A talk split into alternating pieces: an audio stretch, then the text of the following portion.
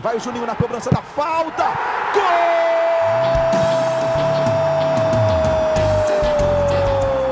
Está entrando no ar o podcast. Sabe de quem? Do Vasco!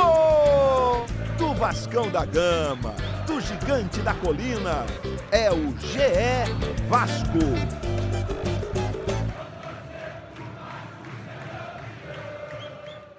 Fala, torcedor vascaíno! Tá começando o episódio 103 do podcast GE Vasco. Eu sou o Luciano Melo. No último episódio, na sexta-feira, a gente discutiu muito qual era o perfil de treinador desejado pelo Vasco nessa temporada. E agora a gente não sabe só o perfil, a gente sabe também o nome, pelo menos para esse início de temporada. O Vasco acertou com o Marcelo Cabo, acabou de apresentar o treinador. Para falar dele, o que esperar do trabalho, como ele trabalha dentro e fora de campo, eu estou recebendo aqui dois setoristas de Vasco do GE. Como é que você está, Fred Gomes? Seja bem-vindo. Fala, Lu, boa tarde. Vamos lá falar do novo treinador do Vasco. Agora que a gente já não está mais naquela melancolia do final do campeonato, vou voltar a dar o spoiler. Alô, Marcelo Baltar, meu amigo, já vou indicar quem é o próximo logo. E vamos nessa para ver se a gente vai ter uma temporada feliz em que a gente possa brincar nesse podcast. Valeu. Mais um convidado, já devidamente apresentado pelo Fred Gomes. Como é que você está, Marcelo Baltar? Seja bem-vindo. Fala, Luciano, tudo bem? Fredão, Vamos nessa, vamos falar sobre esse novo Vasco aí, né? Tá começando essa nova temporada. Fred, eu queria que você falasse um pouquinho da negociação, cara. Na sexta-feira, quando a gente gravou o último episódio, o Marcelo Cabo já era o favorito. Tinha acabado de rolar aquela coletiva da diretoria. O Pássaro foi perguntado diretamente sobre o Marcelo Cabo. Ele confirmou que havia um interesse, mas falou que havia outros nomes naquele momento. Ficou com toda a pinta de que basicamente estavam esperando o jogo do Atlético Goianiense, final do Campeonato Goiano no sábado. O Atlético foi campeão nos pênaltis contra o Goianésia e logo que acabou o jogo, o Marcelo Cabo anunciou que estava vindo para o Vasco mesmo. Como é que foi essa conversa? O Pássaro falou um pouco hoje de ligação de uma hora e meia de duração na madrugada para o Marcelo Cabo. Como foi essa negociação entre Vasco e Marcelo Cabo, que acabou sendo rápida? É, na verdade, Luciano, assim, o Vasco decidiu rapidamente o nome. Acredito eu, como o Vasco procurou também o Lisca, que é um cara que realmente ia balançar as estruturas de São Januário, mas acho que é um cara para para ser trazido quando tiver torcida. Ele ia ser um cara que ia agregar muito ao ambiente vascaíno. O Caldeirão ia pulsar com ele. E não tendo a opção do Lisca, o Diniz também sendo um cara caro, por mais que a torcida apoiasse ele, e o Pássaro, conhecedor do perfil do Diniz, eles foram no Marcelo Cabo rapidamente. É, viram que ele é um treinador que tem seis séries B no, no currículo, ele conhece como poucos a competição, então tudo foi definido rapidamente. Sexta-feira já estava tudo negociado. É, como o Rafael Zarco trouxe, o Regis Marques, que é um empresário que já trouxe muitos jogadores para o Vasco, intermediou essa negociação. Isso aí já estava praticamente alinhavado na sexta, como você citou. No sábado foi só esperar a final do Campeonato Goiano mesmo, e aí, logo, logo, o, o Marcelo fez o, o, pronunciamento e posteriormente o Vasco anunciou e incluindo em sua nota quem viria juntamente com o Cabo, que é o Gabriel Cabo, filho dele, completou 27 anos ontem, parabéns para ele. É o Fábio Cortez, que é o outro auxiliar que já estava no sub-16 do Vasco, e mais o Thiago Melzert, que é um preparador físico. Foi rapidamente definido, Lulu.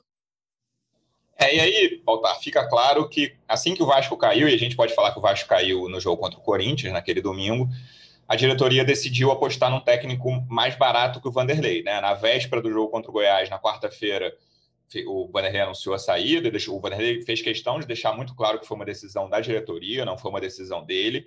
Então já havia negociações em andamento, e me parece, né? Me parece não, certamente é um indicativo do que vem por aí na folha, no orçamento do Vasco em todos os setores, né? Não só no departamento de futebol, claro, no elenco, isso certamente vai acontecer. O Vasco não vai conseguir ter uma folha com o mesmo valor que tinha em 2020, na temporada 2020 que acabou agora, e fora de campo também. Esse, essa comissão técnica bem mais barata do que a anterior já é o primeiro indicativo dos novos tempos financeiros no Vasco. Olha que 2020 estava longe de ser um tempo maravilhoso financeiramente, mas 2021 os cintos estão ainda mais apertados. É, a questão do Vanderlei, eu, eu, acho que ele não ficaria, talvez, nem se ficasse na Série A, né? Eu acho que, que a diretoria chegou à conclusão que não deu liga, apesar daquele início só se promissor né, ali. Fizesse um bom, tivesse se salvado bem, assim, né? Mas não, na reta final é, mesmo, se tivesse é, salvado, acho que não. Não deu muito certo, a campanha foi, foi muito ruim. É, o Vasco, aí fora aquele jogo contra o Goiás, que a gente já comentou aqui no último podcast, foi um jogo que o time estava mais leve, sem responsabilidade. O Vasco, nos últimos cinco jogos, foi um, foi um time que não atacava, não criava, enfim. Não parecia que estava né, brigando para não cair. Então, acho que o Vanderlei sairia de qualquer forma. E o Marcelo Cabo é isso que você falou. Eles foram buscar um cara com experiência na Série B, já foi campeão, já subiu com o Atlético Goianiense, já subiu com, o CSA. E é um cara que vem em ascensão, né? vem, vem fazendo trabalho na, na Série A mesmo, nessa última, no último Campeonato Brasileiro, fez um trabalho muito bom com o Atlético Goianiense, que ele herdou o time do, do, do Wagner Mancini, Mancini que foi para o Corinthians, mas a gente conversando com as pessoas, com o pessoal de Goiânia, né? o Kleber Guerra, que é comentarista lá, Guilherme Gonçalves, que é setorista do, do Atlético Goianiense por lá também. Eles falaram que ele pegou um time, mas, mas foi um time que foi perdendo peças ao longo do campeonato. Ele conseguiu manter o padrão, manter o ritmo. O, Atlético Goianiense até teve uma hora ali que parecia que, que ia brigar, que ia correr risco, mas nunca correu risco de fato, sempre teve ali no meio da tabela. Né? E um time barato. Então, mas eu acho que, que é o que vem por aí mesmo, que a gente, o Vasco, nessa reformulação de elenco, a gente tem pouca informação ainda sobre nome de reforço e tudo, mas com quem a gente conversa, ninguém está garantido, aparentemente, nem os grandes craques, aí o, nem de craques, né? Os, é, os, os grandes craques no plural desse eu ia perguntar quem era. Faz só uns 20 anos que o Vasco não tem grandes é. craques no plural, velho. Mas eu me corrigi até para os medalhões, né? A gente viu o Castan já deixando o futuro aberto. Tem, tem, a situação do Benítez, que a gente pode falar um pouco mais para frente, que já, rolou, já rolaram algumas especulações aí. É, ontem o Pássaro se reuniu com, com, os empresários dele, o Cano, então a gente não sabe. Eu acho que com certeza o Vasco vai abrir mão ou negociar vários desses e o, e o perfil de reforços vai ser, vai ser isso: jogadores que foram bem em times menores na Série A ou na Série B e, e, e, tem uma enxurrada de jogadores sendo oferecidos aí também. Tem uma listinha depois, se vocês quiserem. Mas eh, nomes curiosos aí. Queremos saber, mais... talvez para a torcida, não estou dizendo que vai animar a torcida, é. talvez já preocupar, mas depois a gente vai tá falar. Tá mas, mas eh, tem, tem os, os foram oferecidos e recusados, né? Mas, mas, mas com certeza vai chegar muita gente nova aí também. Continuar um pouquinho no cabo, isso aí que você falou foi interessante. O, o bom início do Atlético Goianiense era baseado no quarteto de frente, que era Janderson, Chico, Ferrarez e Renato Kaiser. Renato Kaiser saiu logo antes que antes do, de virar o turno para o Atlético Paranaense. O Ferrarese saiu um pouquinho mais para frente, foi para o Oriente Médio, se eu não me engano. E o, o, Chico e o Janderson caíram de produção. O Janderson, por exemplo, que é um jogador que eu acho que, por exemplo, em 2020 teria vaga no Vasco tranquilamente, um jogador rápido, que não, não é brilhante, longe disso, formado na base do Corinthians, mas o jogador que o Vasco não tinha pelas pontas em 2020, continua sem ter, né? É, caiu um pouco de produção, o Wellington Rato virou titular, e aí o Zé Roberto virou centroavante, que é um jogador, eu acho, bem limitado tecnicamente. O próprio Chico caiu de produção também, o Chico coreano. Então, o Cabo teve, o Marcelo Cabo teve que trabalhar todas essas mudanças no elenco do Atlético. Não foi tipo o time, como o Baltar falou, ah, ele manteve o time do, do Mancini, vamos lá. Marlon Freitas ganhou confiança, que é um jogador formado até na base do Fluminense. Então, esse trabalho, Fred, me parece que chamou atenção também, além dessa questão de conhecimento de Série B, que eu acho um pouco superestimada, sabe? Acho que a torcida do Vasco, até do Botafogo também, antes da, do acerto com o Chamusca, ficaram batendo nessa tecla que, cara, não, não, acho que tem que ser um cara que conheça a Série B. Acho que tem que ser um treinador que, no qual a diretoria confie para fazer um bom trabalho e que possa passar uma Série B ali entre os quatro primeiros, talvez sem muita sem muito sofrimento, mas eu tenho dúvidas sobre essa falta de sofrimento. Acho que o Vasco vai sofrer, mas vamos ver. Né? A gente não tem a menor ideia de qual vai ser o elenco do Vasco ainda. Qualquer coisa que a gente falar aqui é, é muito cedo. Mas esse trabalho do Atlético especificamente, Fred, além. Vocês falaram aí da, da Série B de 2016, que ele foi campeão com o Atlético, a Série B que o Vasco disputou e ficou em terceiro lugar. Aquele time lá começou muito bem, o Vasco começou muito bem a, a Série B, era aquele time que estava invicto há mó tempão, de Nenê, Andrezinho, Jorge Henrique. E Jorginho, caiu, né? É, no Jorginho de técnico, o Vasco caiu muito de produção na, no segundo turno e o Atlético Goianiense do Marcelo Cabo foi o campeão. Mas então esse trabalho na Série A me parece também que credencia, né, Fred? Além desse negócio que eu acho superestimado de conhecer a Série B. É, concordo. Não, não à toa ele acabou com a melhor campanha do Atlético Goianiense na, na Série A, né? Ele conseguiu é, dar novo funcionamento a essas peças, como você citou, o Marlon Freitas, que eu, que eu lembro aqui do Fluminense e tudo mais. É, mas eu acho que no Vasco, eu acho que ele não vai ter como reconstruir muito esse elenco, que foi o que você citou, porque esse elenco acho que vai ser radicalmente remodelado diante de tudo que vocês falaram já. Acre acredito assim, por exemplo, Neto Borges, a gente ainda não tem uma indicação oficial, mas já tirou o escudo do Vasco lá, a foto do Vasco do, do, do Instagram. O Carlinhos também, que é um jogador vinculado a uma equipe belga, é, uma equipe europeia. Acredito que saia logo, logo. É, outros jogadores, o, o Marcelo Baltar noticiou a questão do Catatal e do Marcelo Alves. A gente acredita que o Marcelo Alves por todo o espaço que ele conquistou, ele fique. É um cara que, pô, jogou bem. E, e assim, eu sei que isso não conta, mas o cara é vascaíno, então ganhou o carinho da torcida. Já o Catatal já é um pouquinho mais complicado. É, eu acho que ele vai mudar bastante. E, e uma coisa que o Pássaro falou e que o Marcelo Cabo reiterou hoje é que eles vão buscar um elenco muito equilibrado na idade. Eles falaram numa divisão, o Pássaro falou semana passada, de um elenco com 33% de garotos 33% de idade mediana, 25, 26 anos, e mais 36% da turma de 30 para cima. 33%. Né? É, 33, eu falei o quê? Falou 36 agora no último. É, ah, desculpa. Tá é, que eu vou fazer tri... é. é que eu vou fazer 36 anos agora, dia 20, eu já estou pensando aqui nos meus cabelos brancos.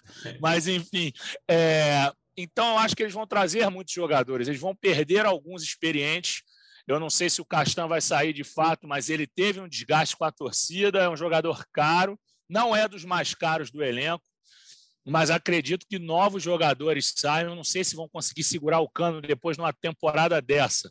O cara arrebentando num time que fez pouquíssimos gols. O Vasco fez 53 gols, se eu não me engano. Acho que os, os três últimos gols contra o Goiás subiram o número do Vasco para 53. O Cano fez 24. É muito difícil segurar um cara desse. O Benítez, eu não sei se o Vasco vai conseguir se desfazer antes, porque eu não acredito que vai continuar para o resto da temporada. É um jogador que ganha na casa dos 200 mil.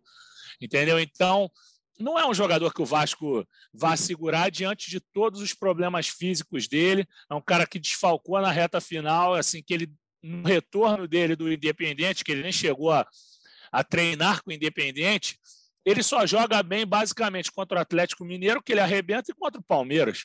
Então o Vasco e vai abrir mão dele. ele não conseguiu ter sequência também, né? Mesmo naquele início bom de brasileiro, ele, ele começou muito bem e logo cai por causa das questões físicas dele. Exatamente. Não, a questão do Benítez, que, é o, que o Vasco já sabe, assim, que é um jogador que ele não vai contar para o resto da temporada. No momento mais importante vai ser na Série B. Pode contar ali no início, porque a compra dele está praticamente descartada. Então, e tem muita resistência é, interna, muita é, resistência então, interna. É um investimento alto para o Campeonato Carioca, assim, mas, mas não é fácil também. O Vasco tem contrato com ele. Né? É, até junho aí, não sei se o Vasco vai conseguir se livrar antes do Benítez, mas me parece que não é muito interesse até do clube mesmo. E aí, Fred, você até que fez esse meio de campo, quero ouvir o nosso, nosso colega Guilherme Gonçalves, setorista de Atlético Goianiense, lá do GE Goiânia, acompanhou muito de perto o trabalho do Marcelo Cabo, e aí a gente pediu para ele mandar um áudio explicando como é o estilo de jogo, não como é o Marcelo Cabo, mas como é o estilo de jogo dele nessas passagens dele pelo futebol goiano, essa não foi a única. Guilherme, muito bem-vindo. Conta pra gente, como joga, como jogam os times do Marcelo Cabo? Fala galera do GE Vasco, tudo tranquilo? Olha, para falar sobre o Marcelo Cabo e seu estilo de jogo, eu vou recorrer primeiro a uma frase que ele mesmo disse em 2016, aqui em uma entrevista local em Goiânia, 2016, quando ele foi campeão pelo Atlético na Série B. Ele disse que é um pós-graduado em 4-1-4-1, o esquema tático preferido do Marcelo Cabo é esse, jogando com duas linhas de quatro, um volante à frente da zaga e um atacante à frente da segunda linha de quatro. 4-4-1, que também muitas vezes pode variar para um 4-3-3. Mas por que ele prefere chamar de 4-1-4-1? Porque geralmente ele não utiliza dois atacantes de velocidade. Pelo menos no Atlético, ele não tinha dois grandes jogadores de boa qualidade, dois velocistas para usar nessa, nessa formatação de time. Tinha só o Janderson. Então ele gosta de optar por um meia construtor aberto também pela beirada. Aqui no Atlético foram os casos do Chico e também do Wellington Rato, um jogador não muito rápido, não muito veloz, né, um meia mais construtor, aberto pela beirada. O Cabo também gosta de ter um segundo volante forte na marcação e que tenha um vigor físico para ajudar no ataque. Em 2016 foi o Magno Cruz, agora nessa última temporada foi o Marlon Freitas, possivelmente aí o grande nome do Atlético na temporada foi esse jogador, o Marlon Freitas.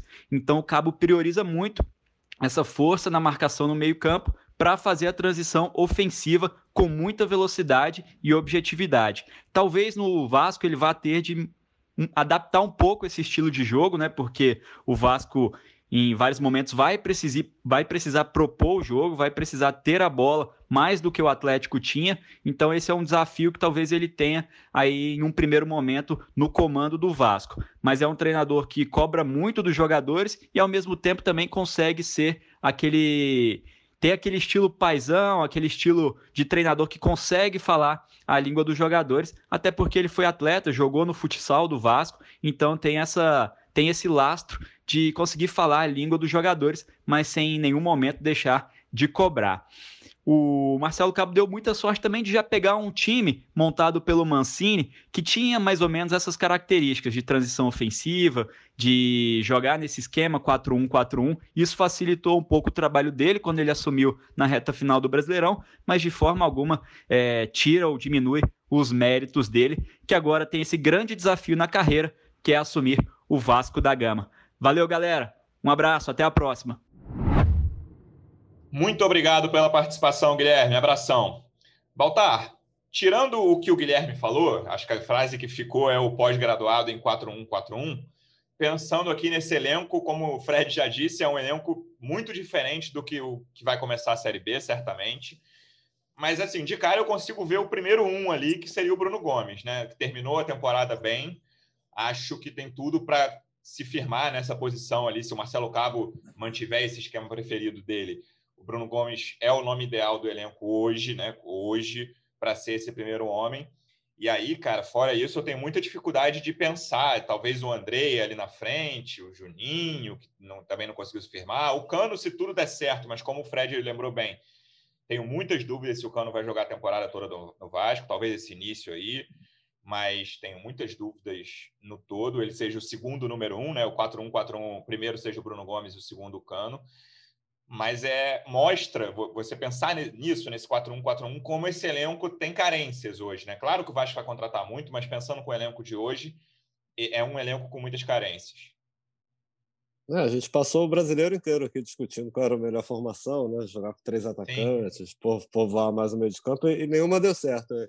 É até uma meia-culpa que a gente fazia gente falava, ah, o Juninho merece a chance, o Juninho entrava não ia bem. Falava, o próprio Luxemburgo cantou a bola, né? O Peck ali, de repente, no lugar do Tales, tá?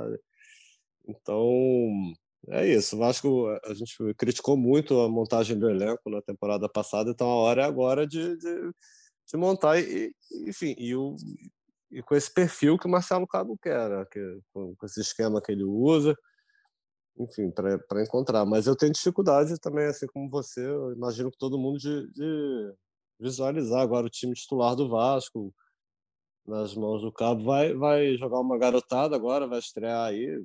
Enfim, mais uma vez, eu acho que o Vasco não pode apostar tudo na garotada, tem que trazer jogador experiente. É uma Série B, mas é, não dá para apostar tudo na garotada. E eu acho que ali no ataque tem que chegar, tem que chegar um jogador que, que chegue para saber que vai jogar. Jogador de lado, que foi uma, foi uma carência muito grande ali do Vasco, apostou muito no Thales e, e não rendeu, terminou a temporada ali com o Pikachu jogando ali pela direita, enfim.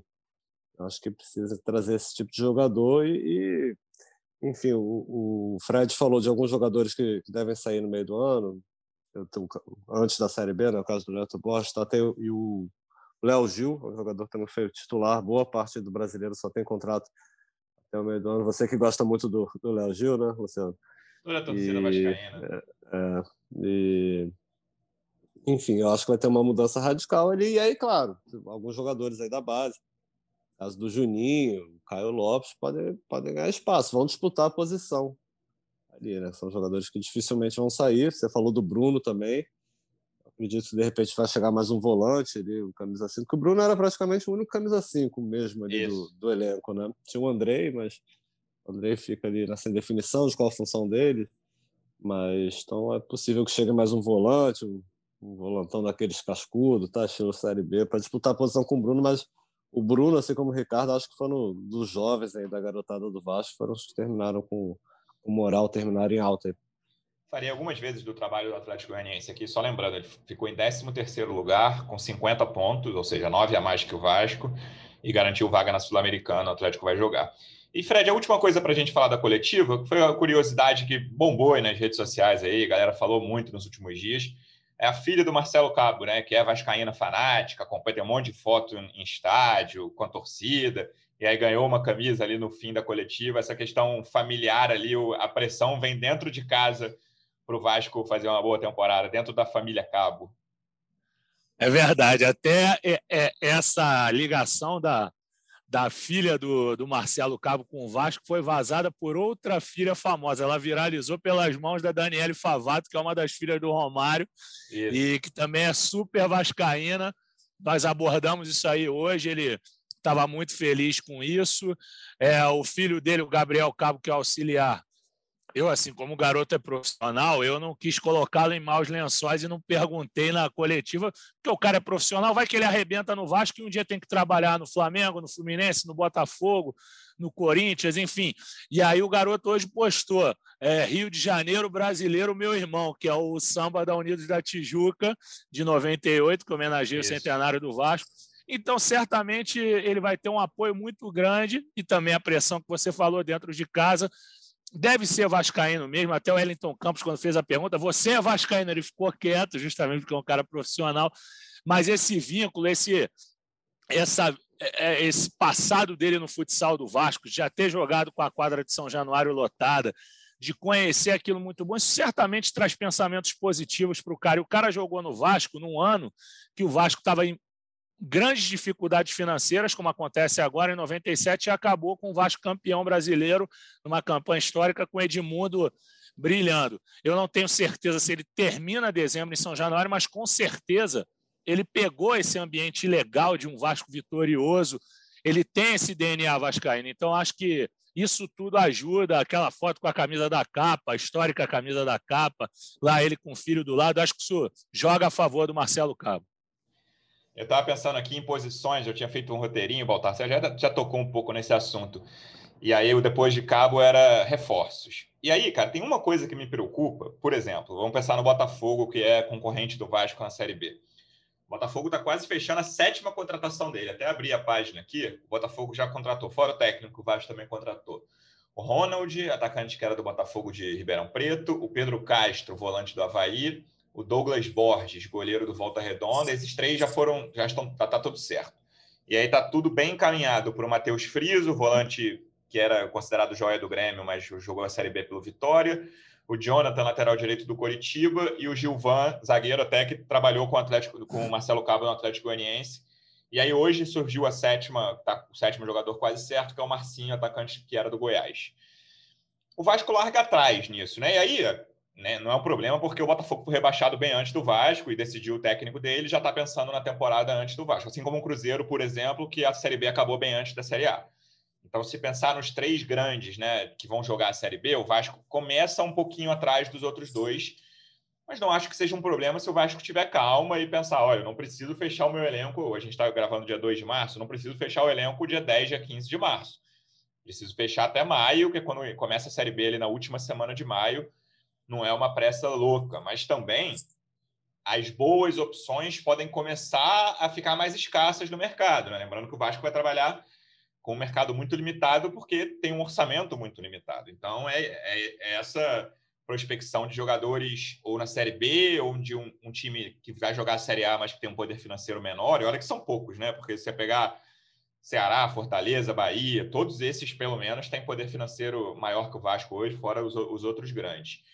Então, talvez um Atlético Goianiense, um Goiás, que, que, o Goiás caiu também, alguma coisa do tipo, algum time que tenha subido, Juventude, Cuiabá. Cuiabá também tem dinheiro, é difícil. É, mas o Vasco larga. Hoje o Marcelo Cabo falou na coletiva com o Pássaro que ó, hoje a gente vai sentar e vai pensar no mercado, em olhar esse mercado. Vamos ver quando o Vasco vai começar a se mexer, porque é isso, os outros times, por questões deles, né? Porque o Cruzeiro jogou a Série B e o Botafogo, por defeito dele, que caiu com quatro rodadas de antecedência, começaram esse planejamento antes do Vasco, que parte atrás nessa busca por reforços para a Série B. É, o Cabo, o Cabo falou hoje um negócio interessante que eu achei que é a largada na Série B, que é importante começar Isso, bem. começar Isso bem. eu achei, achei legal, porque, porque tem muito treinador, a gente vê muito, muito isso, dirigentes principalmente. Né? A gente vai trazer agora dois reforços, três aí no meio do ano, no Campeonato Brasileiro a gente traz mais.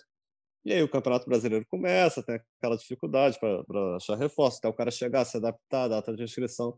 Então, eu acho importante isso. O Vasco Acho que não, não é importante ganhar o Campeonato Carioca, claro que vai brigar, enfim, é, seria legal fazer um campeonato melhor, né? Acho que é importantíssimo fazer um campeonato até para a torcida ganhar um pouco de confiança, né? ano passado o Vasco fez um Campeonato Carioca muito ruim, não se classificou nenhum, nem para a semifinal, né? nem na Taça Guanabara, nem na Taça Rio, mas é, seria importante chegar já com pelo menos com um esqueleto pronto aí para o início da Série B para largar bem, né? E aí vai reforçando ali pontualmente. É, vamos ver, eu estou imaginando um mercado. Eu cobri o Botafogo em 2015, né? Quando, quando o Botafogo caiu da outra vez. Sim. E, e aí foi também foi, um, foi uma reformulação muito grande, eu acho até maior do que, que, o, que o Vasco vai passar. Eu lembro que foram quase 15 reforços no início do ano. É, eu ia falar isso. Eu imagino que cheguem pelo menos 10 jogadores, cara, para o Vasco. É. Foi, foi uma coisa assim, eu lembro que chegou uma van com reforço, ninguém sabia o nome dos caras.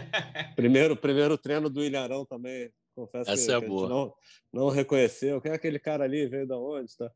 E aí o Renan Fonseca também foi a mesma coisa, estava vindo do, do, Santa Cruz. Então acho que o Vasco vai buscar esses nomes assim é, menos conhecidos, mas jogadores com, com, algum destaque, com potencial de estourar, entendeu?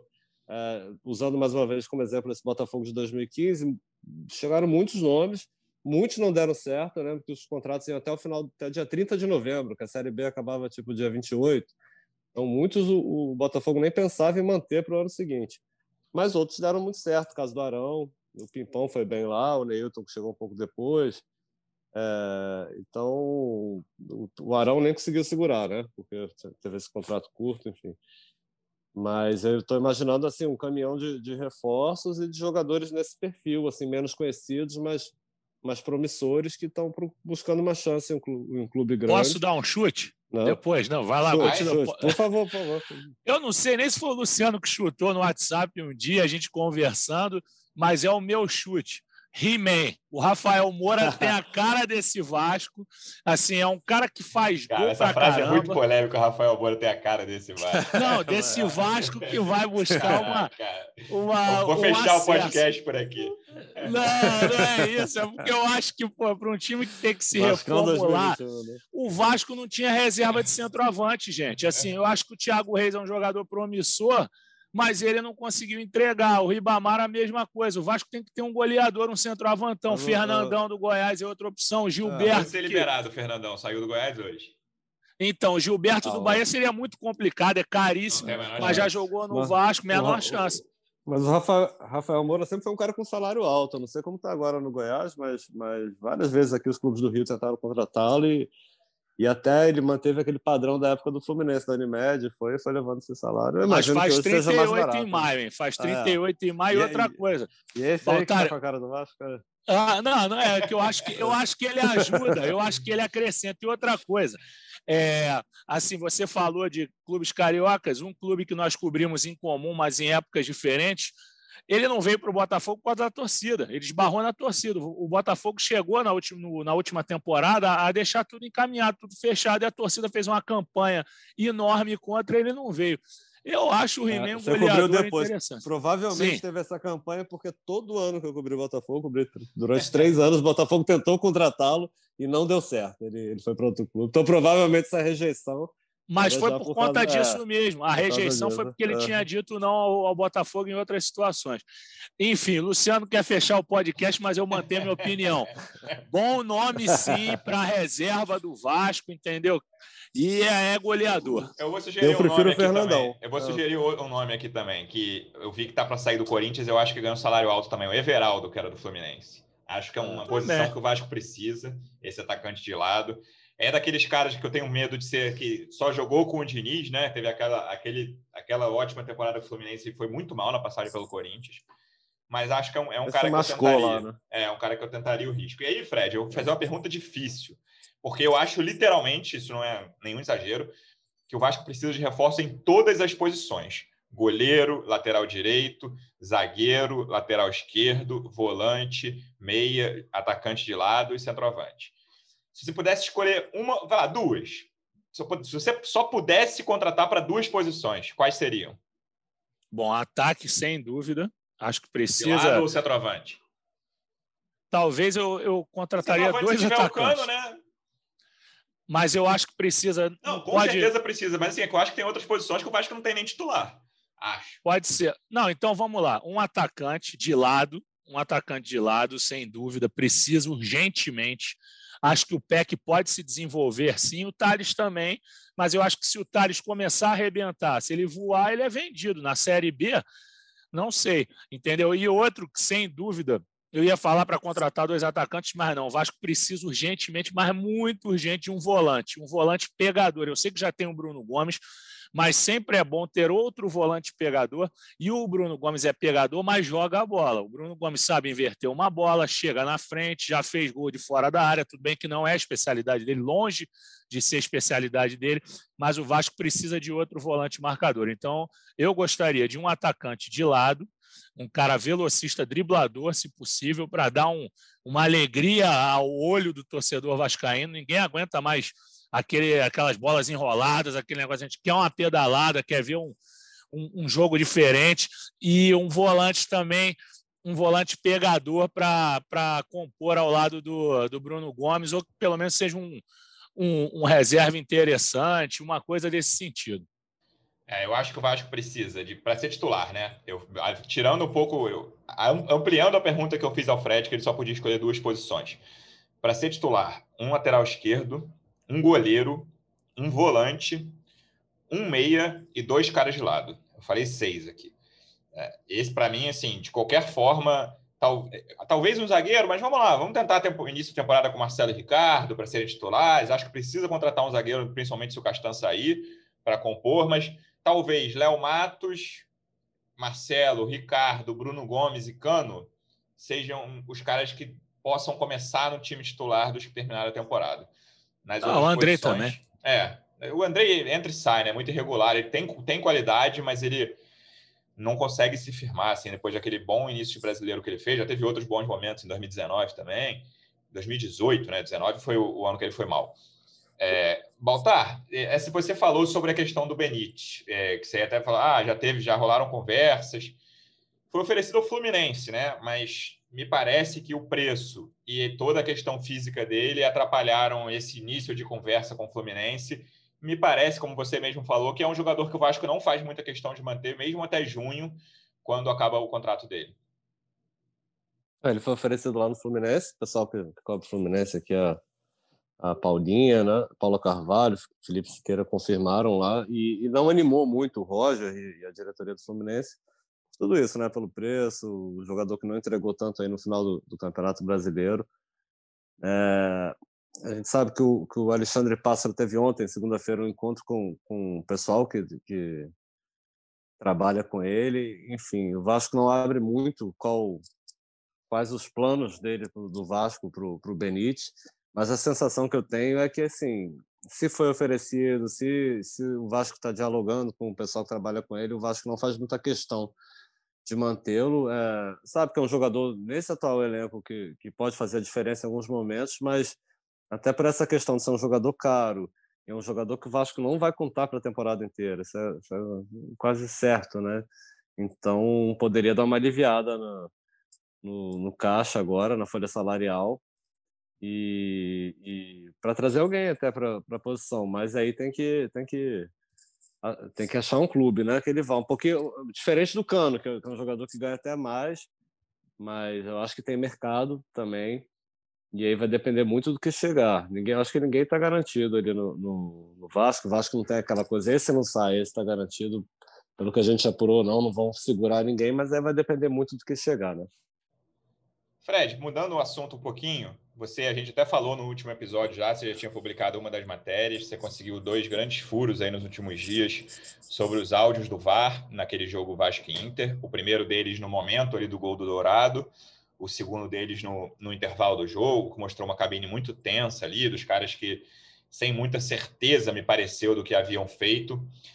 Como é que são os próximos passos? O que, que o Vasco espera? Te dar os parabéns publicamente aqui pelas duas matérias e o que pode vir pela frente nessa questão. Eu te agradeço muito, agradeço aos meus amigos também que, que deram a força aí no último podcast que eu não pude participar. É, o Vasco está aguardando um retorno do STJD, basicamente, para saber se vai acatar o pedido ou não para apuração da possível impugnação do jogo. Ainda não, não foi atualizado isso, eu estou em contato direto com as pessoas responsáveis por isso, mas ainda não houve retorno. Assim, o Vasco estava otimista diante de todo o conteúdo apresentado por conta da tensão no intervalo, pela maneira que é conduzido o lance do gol, mas está demorando demais. Eu, assim, eu totalmente leigo no campo jurídico, eu estou achando que não vai dar em nada, infelizmente, mas a gente espera que o STJD pelo menos dê um retorno para o Vasco, que, assim, na primeira manifestação do Vasco, o STJD demorou demais a cobrar a CBF. E eu acho que deveria sim acatar o pedido do Vasco de, de enviar o material do pré-jogo para saber se a calibragem foi feita corretamente ou não. Esse é o, o X da questão. Porque aí o Vasco vai estar amparado para poder contestar essa partida. Porque como é que, se o problema já existia desde o início do jogo, como é que a partida foi iniciada normalmente e, e, e, continuou com aquele problema. E aí resolveram esperar apenas quatro minutos para validar o gol e aí logo depois ele foi resolvido, eu acho que o Vasco tem razão no pleito dele. Que é difícil prosperar, é, mas o Vasco está correto em, em tentar impugnar assim a partida. Eu sei que o campeonato já acabou, que é chato, ninguém gosta de, de, de questão jurídica, é, fica feio e tudo mais, mas o Vasco foi lesado, isso é um fato.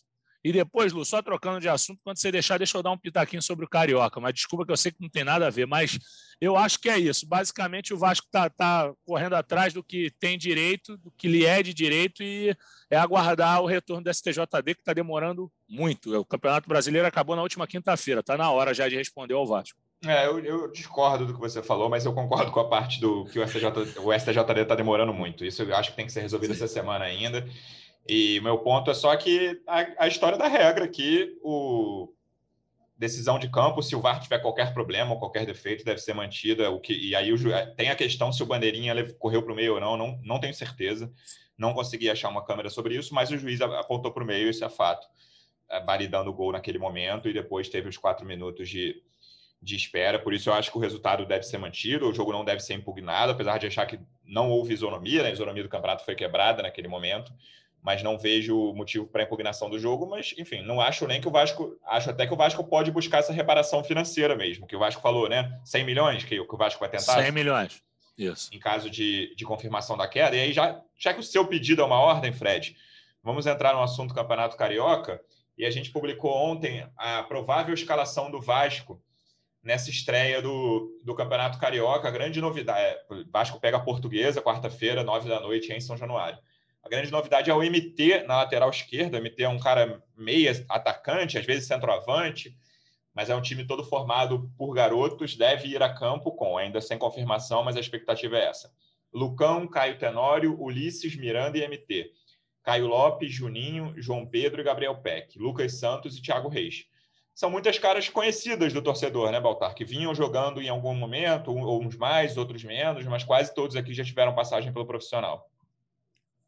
Então, desse time, esse time que o Hector Verlang, outro setorista do Vasco, trouxe, é, nove deles são, são jogadores que estavam ali no elenco profissional, né? A maioria foi titular em algum momento ali. Caio Tenório, você tem o Miranda, Caio Lopes, Juninho, Gabriel Peck, enfim. Thiago Reis, que não, não chegou a ser titular, mas é um velho conhecido aí do torcedor também. As duas novidades são essas: o MT, na lateral esquerda. Quando, quando eu fiquei sabendo da escalação, até me assustei é, um pouco, né? Acho que surpreendeu todo mundo. Vamos ver. Lembrando que, que o Siston vai ser o técnico. Isso, o Siston, o técnico do Sub-20, vamos ver o que ele está pensando, se ele mantém essa formação para o jogo. E o João Pedro, né? São dois garotos aí que são do, dos mais badalados aí do Sub-20, assim como era o Caio Lopes, que acabou subindo para o Luxemburgo. enfim, uma chance para a garotada, né? E no banco vai, vai, vai ter também uma garotada muito nova. O pessoal ganhou a Supercopa do Brasil, enfim, é a chance de, de aparecer. Acho que dá para pensar ali. É como a gente já falou aqui, não dá para o Vasco apostar tudo na molecada, mas sempre dá para pensar um ou outro aí para pro, a sequência, né? Tem o Riquelme, que também é outro jogador que é, que é muito falado aí na, na, base do Vasco e que está machucado, né? Que poderia ser essa opção na lateral esquerda que o Sistão treinou com, com o MT. É, e aí vamos aguardar. Quando, quando o Cabo chegar, quem que ele vai puxar? Acredito que ainda vai treinar um pouco essa garotada e vai puxando aos poucos. Aí. É, lembrando que na temporada passada o Sub-20 do Vasco ganhou o Carioca, a Copa do Brasil e a Supercopa do Brasil, como o Baltar citou. Dá o seu pitaco sobre o Campeonato Carioca, Fred. O que, que você queria falar aquela hora? O meu pitaco é o seguinte: é um, uma dica para o Marcelo Cabo. Quem sou eu para dar dica ao Marcelo Cabo? Mas é só falar aqui nos clássicos já do Vasco. É o primeiro 21 de março é, contra o Botafogo, dez dias depois contra o Fluminense e 11 de abril contra o Flamengo. Marcelo Cabo, não escale time de reservas. O Abel minou o trabalho dele com isso.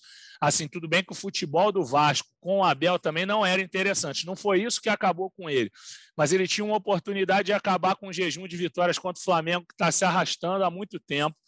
Ele perdeu para o Botafogo, que é um adversário que, que o Vasco tradicionalmente vencia, mas a gente viu que nos últimos 20 anos o saldo do Vasco é só de uma partida.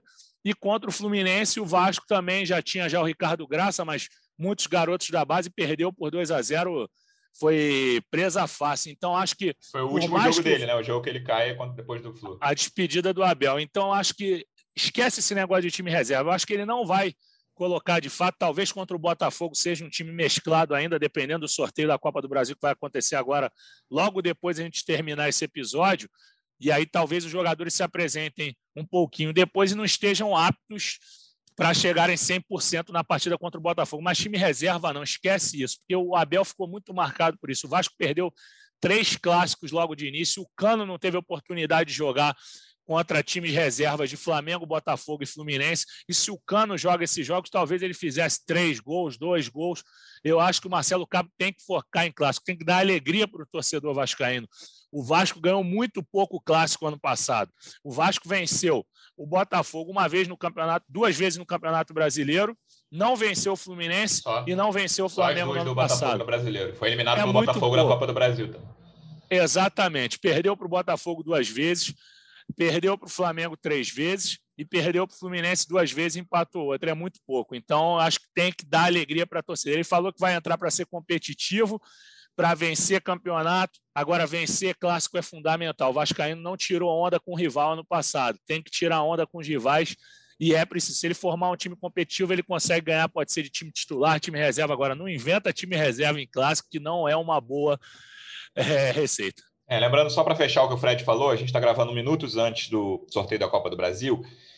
O Vasco vai conhecer o adversário e a data. Você, quando estiver ouvindo, já vai conhecer isso. Então, lembrando, o Vasco, se jogar na semana do dia 10 de março, o time se representa amanhã, quarta-feira, dia 3, e se jogar na, na, São duas datas, né? São só jogos de ida, lembrando, vai joga fora de casa e tem vantagem do empate. Se a, o jogo do Vasco for na semana de, do dia 17, daqui a duas semanas, os jogadores que terminaram o brasileiro ainda têm um pouquinho mais de folga. É isso. A gente volta na semana que vem, no início da semana que vem, muito provavelmente na segunda-feira. Fred, queria te agradecer mais uma vez pela presença, amigo. Obrigado.